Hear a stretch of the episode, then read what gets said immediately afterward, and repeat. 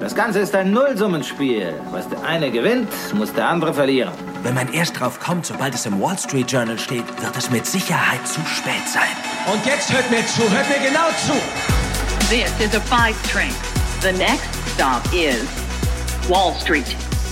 Investment Briefing, das Update von den Finanzmärkten. Hallo ihr Lieben, schönen dritten Advent. Anne Schwed hier, eure Investment-Expertin. Ich hoffe, ihr seid schon so richtig in Weihnachtsstimmung. Die Wall Street ist es nämlich schon. Da war es diese Woche eine regelrechte Rekordjagd mit einem Geschenk nach dem anderen.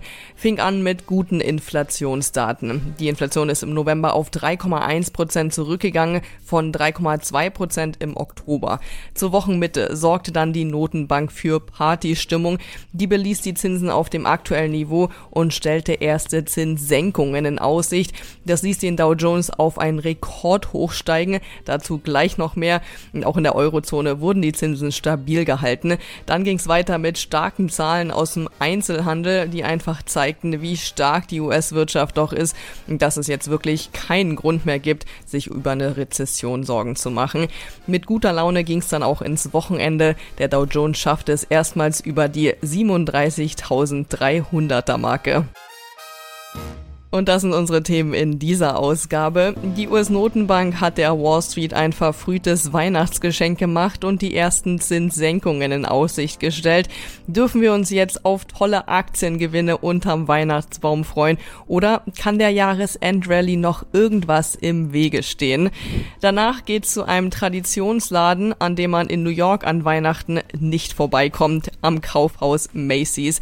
Nach einem milliardenschweren Übernahmeangebot könnten da die die letzten Stunden an der Börse gezählt sein.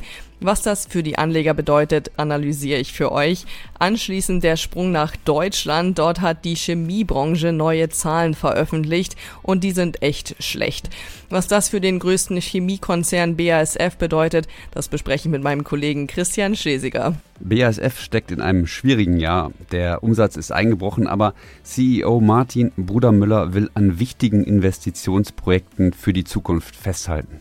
Zum Schluss noch einen Abstecher in die Community Corner. Diesmal beantworte ich die Frage, ob und wie man zu einem amerikanischen Broker umziehen kann, ohne alle seine Aktien verkaufen zu müssen.